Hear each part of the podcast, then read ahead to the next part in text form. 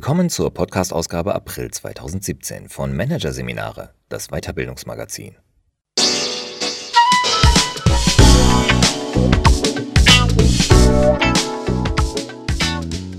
Weitere Podcasts aus der aktuellen Ausgabe behandeln die Themen Führungsprinzip Freiheit, wenn Mitarbeiter Flügel bekommen und Changeability für Unternehmen, die agile DNA.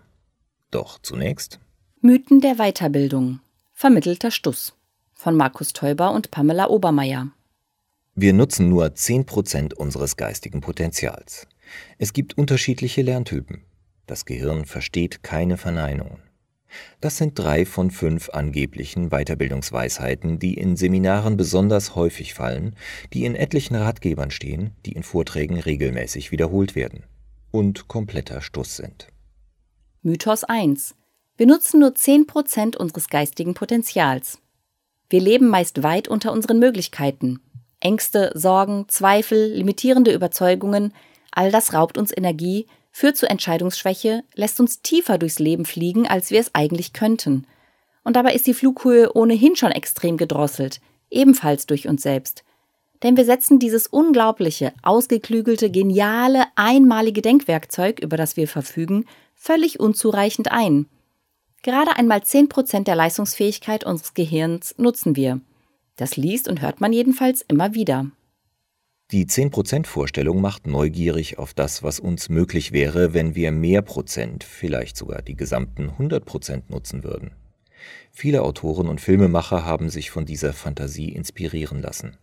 Etwa Alan Glynn mit seinem 2001 publizierten Techno-Thriller The Dark Fields. Sein Protagonist Eddie Spinola experimentiert mit einer neuartigen Droge, die ihm Zugang zu seinem gesamten geistigen Potenzial eröffnet. Weil das Buch zehn Jahre später mit dem Titel Limitless verfilmt wurde, konnten wir Hollywood-Star Bradley Cooper dabei zusehen, wie er in Windeseile neue Sprachen lernt und ganze Bücher verschlingt, indem er sie nur durchblättert.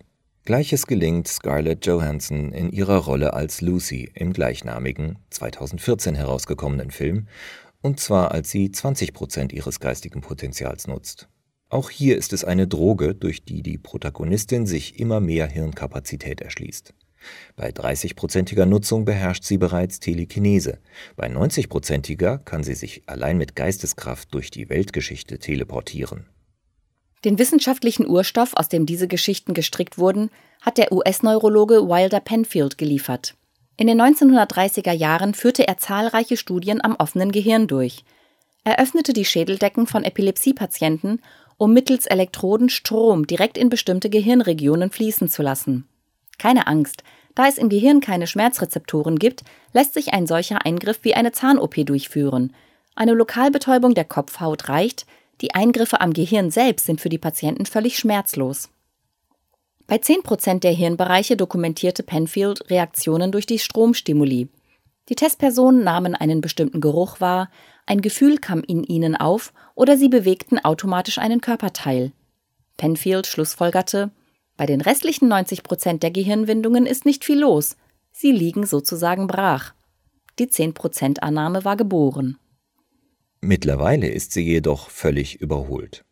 Die Hirnforschung konnte längst nachweisen, dass sich in diesem vermeintlichen Niemandsland Assoziationsfelder befinden, in denen sich unterschiedliche Areale vernetzen, und zwar ständig. Selbst wenn wir uns Tagträumen hingeben oder ruhen, herrscht in diesen Bereichen Hochbetrieb. Sie verschalten sich dann zu einem sogenannten Default Mode Network, einem Ruhestandsnetzwerk, in dem reizunabhängige Denkinhalte miteinander verknüpft werden und so etwa kreative Ideen entstehen. Von wegen also geistiges Brachland. Dass sich der 10%-Mythos trotzdem so hartnäckig hält, liegt wahrscheinlich auch an der Faszination der Vorstellung, was alles möglich wäre, wenn wir wirklich nur einen Bruchteil unseres Gehirns nutzen würden und es uns plötzlich gelänge, den Rest zu erschließen. Fantastische Geschichten werden eben lieber erzählt als die weniger fantastische Wahrheit. Die lautet, sicher hat jeder Kapazitäten, um sich weiterzuentwickeln, das hat aber sicher nichts damit zu tun, dass er sich brachliegende Hirnregionen erschließen muss. Fest steht zudem, unser Gehirn ist trainierbar. Es ist ein Organ, das vor allem einem dient, dem Lernen. Erfahrungen aus der Umwelt, aber auch unsere Gedanken und unsere Vorstellungen verändern permanent unsere Hirnstruktur und damit auch die sich daraus ergebende Leistungsfähigkeit. Mythos 2. Die linke Gehirnhälfte ist für die Logik zuständig, die rechte für das Gefühl. Ja, wir haben zwei Hirnhälften. Das Großhirn, Sitz unseres Denkens und Fühlens, hat eine linke und eine rechte Hemisphäre, genauso das Kleinhirn, in dem unsere Bewegungen koordiniert werden. Die meisten Strukturen im Gehirn sind deshalb paarweise angeordnet. Die beiden Hälften sind durch ein Bündel von Nervenfasern miteinander vernetzt, das Corpus callosum oder auch Balken genannt. Und das ist ja wohl ebenfalls klar. Die linke Hirnhälfte ist für die Logik zuständig, in der rechten sind Gefühl, Intuition und Kreativität angesiedelt. Denn so wird es in Vorträgen und Seminaren immer wieder erklärt. So steht es in zig Ratgebern und das ist schließlich auch der Grund, warum Hunderttausende Menschen täglich über Kreuzübungen durchführen. Sie wollen ihre logische und ihre kreative Seite besser miteinander verzahnen und so ihre Denkkraft pimpen. Was nach kluger kollektiver Maßnahme klingt, ist in Wirklichkeit weit verbreitete Zeitverschwendung. Nicht nur, dass der Balken mit seiner Viertelmilliarde Nervenzellen mehr als ausreichend Möglichkeiten zur Verschaltung der beiden Hirnhälften bietet. Auch die Grundprämisse ist falsch, denn eine Arbeitsteilung der Gehirnhälften hinsichtlich Logik und Gefühl gibt es nicht. Nur ganz wenige Funktionen im Gehirn sind klar der einen oder anderen Hälfte zugewiesen. Zu diesen zählt die Steuerung der Körperseiten, die rechte Hälfte steuert die linke Seite und umgekehrt. Außerdem sitzt das Sprachzentrum bei den meisten Menschen links. Dort sind Syntax und Grammatik angesiedelt. Abgesehen vom Sprachzentrum und anderen Details sind beide Hirnhälften praktisch völlig symmetrisch aufgebaut.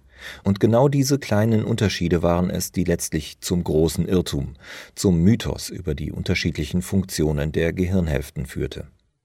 In den 1970er Jahren erregte der US-Neurobiologe Roger Scott Sperry mit seinen Forschungen über Split-Brain-Patienten, für die er später mit dem Nobelpreis ausgezeichnet werden sollte, in der Fachwelt erhebliche Aufmerksamkeit. Sperry hatte bei Menschen mit lebensbedrohlicher Epilepsie den Balken durchtrennt, um deren Hirnaktivität zu senken. In Tests nach dem Eingriff stellte er unter anderem fest, die Patienten konnten Wörter lesen, wenn diese vor ihr rechtes Auge gehalten wurden, nicht aber, wenn diese vor dem linken Auge gezeigt wurden. Die Erklärung ist einfach. Das rechte Auge ist mit der linken Hirnhälfte verbunden, wo eben das Sprachzentrum beherbergt ist. Ersteres wusste man damals bereits, letzteres nicht. Und so schossen vor allem in populärwissenschaftlichen und pseudowissenschaftlichen Veröffentlichungen die Spekulationen ins Kraut, gegen die sich Sperry selbst übrigens ausdrücklich verwehrte. Die krude Assoziationskette, die gebildet wurde und schließlich zum Mythos führte, verlief vereinfacht dargestellt etwa so. Die linke Gehirnhälfte ist fürs Lesen zuständig. Das funktioniert nach klaren Regeln, also ist die linke Hälfte für alles zuständig, das sich durch Regeln bestimmen lässt, für alles Logische. Und die andere Seite damit fürs Gegenstück der Logik, das Gefühl, die Intuition. Ist ja logisch. Und mittlerweile klar widerlegt. Das Gehirn arbeitet immer als ein Ganzes, ob nun Rechenaufgaben gelöst oder Emotionen produziert werden. Der Vorstellung der Arbeitsteilung der beiden Hirnhälften hat diese Einsicht bisher kaum Abbruch getan. Sie ist einfach zu schön und zu eingängig, um nicht wahr zu sein. Und außerdem sollen die ganzen Überkreuzübungen ja auch nicht umsonst gewesen sein. Mythos 3. Es gibt unterschiedliche Lerntypen. Wissen Sie, welcher Lerntyp Sie sind? Eher der auditive, der visuelle der haptische, der etwas am besten begreift, wenn er etwas oder ein Modell davon ergreift? Oder doch eher der kinästhetische, der am besten lernt, indem er Lerninhalte sofort in einer Situation ausprobiert oder nachspielt? Falls Sie sich nicht sicher sind, dann machen Sie doch einfach einen der vielen Lerntypentests, die im Internet angeboten werden. Die sind teilweise durchaus unterhaltsam. Ansonsten allerdings reine Zeitverschwendung. Das Konzept der Lerntypen geht auf Frederik Fester zurück. Mit seinem 1975 erschienenen Bestseller Denken, Lernen, Vergessen hat er den Begriff des Lernstils bzw. Lerntyps geprägt. Mittlerweile wurden nicht weniger als 71 verschiedene Lerntypenmodelle entwickelt. Sämtliche Studien, die es zu diesen Typen gibt, haben die renommierten, an unterschiedlichen US-amerikanischen Universitäten forschenden und lehrenden Wissenschaftler Hal Pashler, Mark McDaniel, Doug Rohrer und Robert Bjork im Rahmen einer enorm aufwendigen Metastudie zusammengesucht und jeweils genauer unter die Lupe genommen. Das Ergebnis fiel mehr als ernüchternd aus. Nahezu alle der Untersuchungen hatten fundamentale Kriterien wissenschaftlicher Forschung verfehlt und sind daher wertlos. So war in vielen Studien etwa versäumt worden, die Lernteilnehmer strikt nach dem Zufallsprinzip auf verschiedene Versuchsgruppen zu verteilen, oder es wurden Ergebnisse unterschiedlicher Testverfahren miteinander verglichen, salopp gesagt Äpfel mit Birnen. Von den wenigen Studien, die wissenschaftlichen Standards entsprachen, kamen laut des neuen Reports mehrere zu Ergebnissen, die der Annahme zur Existenz verschiedener Lerntypen rundweg widersprachen. Es lässt sich durch nichts belegen, dass Menschen auf unterschiedliche Weise effektiver oder effizienter lernen, ziehen die Lernforscher Fazit. Anders ausgedrückt, auch die Existenz von Lerntypen gehört ins Reich der Mythen. Wer jetzt den Kopf schüttelt und sagt, kann nicht sein, ich bin klar der auditive Lerntyp und lerne schon seit jeher am besten mit Hör-CDs und Podcasts, dem sei gesagt, hier wirkt wahrscheinlich eine sich selbst erfüllende Prophezeiung. Wer nur stark genug glaubt, ein auditiver Lerntyp zu sein, konzentriert sich automatisch aufs Auditive, vernachlässigt die anderen Kanäle und lernt mithin natürlich auch am meisten übers Hören. Und wenn es keine verschiedenen Lerntypen gibt, wie lernt man dann am besten? Die Lernforschung hat auf diese Frage längst eine ziemlich eindeutige Antwort geliefert. Wir brauchen einen Mix, der all unsere Sinne anspricht und müssen das Gehirn beim Lernen möglichst vielfältig beschäftigen. Unser Lernzentrum, der Hippocampus, ist wie eine Antenne für Neues. Er braucht ständig Abwechslung, sonst schläft die Empfangsbereitschaft ein. Wiederholtes Lesen oder das Durcharbeiten des Lernstoffs mit Textmarkern sind wenig wirkungsvolle Methoden. Besser sind Selbsttests, viele Warum-Fragen und ein regelmäßiger Blick auf eine Übersicht zum Lernstoff, um zu eruieren, was weiß ich schon und was noch nicht. Zudem ganz wichtig, wir müssen verstehen, warum wir etwas lernen, den Nutzen darin erkennen. Mythos 4. Wir haben 60.000 bis 80.000 Gedanken am Tag. 60.000 bis 80.000 Gedanken gehen uns täglich durch den Kopf. Diese Aussage findet sich beinahe in jedem Buch über Motivation, positives Denken oder die Macht des Mentalen. Faszinierend, oder? Und wer hat's herausgefunden? Darüber schweigen sich die meisten Autoren aus. Viele verweisen maximal unspezifisch auf Studien. Manchmal wird zwar tatsächlich auch eine Institution genannt, die diese durchgeführt haben soll. Und zwar die National Science Foundation in den USA. Allerdings betreibt diese Stiftung gar keine Forschung, sondern vergibt lediglich Forschungsstipendien. Einige Autoren verweisen als Quelle auf Deepak Chopra. Nicht ganz falsch, denn tatsächlich hat der Mediziner die Aussage von den 60.000 bis 80.000 Gedanken pro Tag in seinen Büchern über Spiritualität, alternative Medizin und Ayurveda mehrfach fallen lassen. Nur wo, wann und wie er oder sonst wer das herausgefunden haben soll, lässt sich auch bei Chopra nicht nachlesen. Kein Wunder, denn eine entsprechende wissenschaftliche Untersuchung gibt es nicht. Wie sollte eine solche Studie auch aussehen? Sollte man vielleicht Testpersonen bitten, ihre Gedanken zu zählen? Das wäre absurd.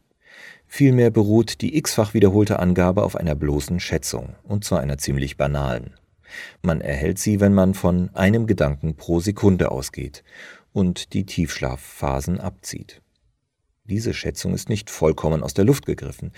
Der Annahme von einem Gedanken pro Sekunde liegt die wissenschaftliche Erkenntnis zugrunde, dass wir unsere bewusste Aufmerksamkeit nur auf einen Gedanken pro Augenblick richten können. Von einer soliden wissenschaftlichen Studie kann man in diesem Zusammenhang aber nicht reden. Definitiv zu weit gehen die nächsten Aussagen. Oft wird behauptet, dass 80 bis 90 Prozent unserer Gedanken dieselben sind wie am Vortag und dass nur 5 Prozent unserer Gedanken positiver Natur sind. Diese Zahlen sind durch keinerlei ernstzunehmende Untersuchung belegt. Zumindest machen sie aber zusammengenommen auf eine menschliche Denktendenz aufmerksam. Negative Gedanken beschäftigen uns in aller Regel viel intensiver als positive. Wir neigen dazu, uns auf sie zu versteifen und kommen ins Grübeln. Das ist eine Form von Gedankenkreisen aus einer Anspannung heraus. Alles dreht sich um diesen einen Gedanken. Alle anderen Gedanken werden blockiert. Negative Gedanken ziehen zu lassen und sich mehr auf positive zu konzentrieren, lässt sich glücklicherweise aber recht gut trainieren. Gute Bücher dazu gibt es einige. Dass sich in vielen davon der eine oder andere Mythos findet, heißt ja nicht, dass auch sonst nur Unsinn darin steht. Mythos 5. Das Unterbewusstsein versteht keine Verneinungen. Denken Sie nicht an einen rosafarbenen Elefanten. Voila, schon ist er da. Das Unterbewusstsein, manche sagen sogar das Gehirn, versteht eben kein Nein. Insbesondere Mentaltrainer und Motivationsexperten schwören darauf Stein und Bein. Erstaunlich, spannend, interessant, nur leider nicht wahr. Auch bei dieser Aussage handelt es sich um einen Mythos. Selbstverständlich versteht unser Gehirn Verneinungen. X-fach belegt, etwa unter Hypnose, einem Zustand, in dem es einen direkten Zugang zum Unbewussten gibt. Anweisungen wie du kannst deinen Arm nicht mehr bewegen oder du weißt deinen Namen nicht mehr stoßen da regelmäßig auf alles andere als taube Ohren. Und der rosarote Elefant? Mit dem hat es etwas anderes auf sich. Der Begriff liefert ein starkes Bild, und auf solche springt unser Gehirn besonders schnell an. Das Bild ist dann sozusagen schon im Kopf, bevor das Nicht ergänzt werden kann. Das Nicht wird also durchaus verstanden, nur dauert das eben ein Mühe länger. Noch länger dauert es, bis das Gehirn Verneinungen verstanden hat, die den Sinn eines Satzes umkehren. Ein Beispiel. Rotwein in Maßen ist nicht ungesund. Um diesen Satz zu verstehen, benötigen wir um bis zu 400 Millisekunden länger, als den Satz Rotwein in Maßen ist gesund zu begreifen. Unser Gehirn versteht zwar Verneinungen, wird durch diese aber ausgebremst. Daher ist es tatsächlich sinnvoll, auf Verneinungen weitgehend zu verzichten. So machen sie sich selbst, ihren Zuhörern oder Lesern das Leben leichter.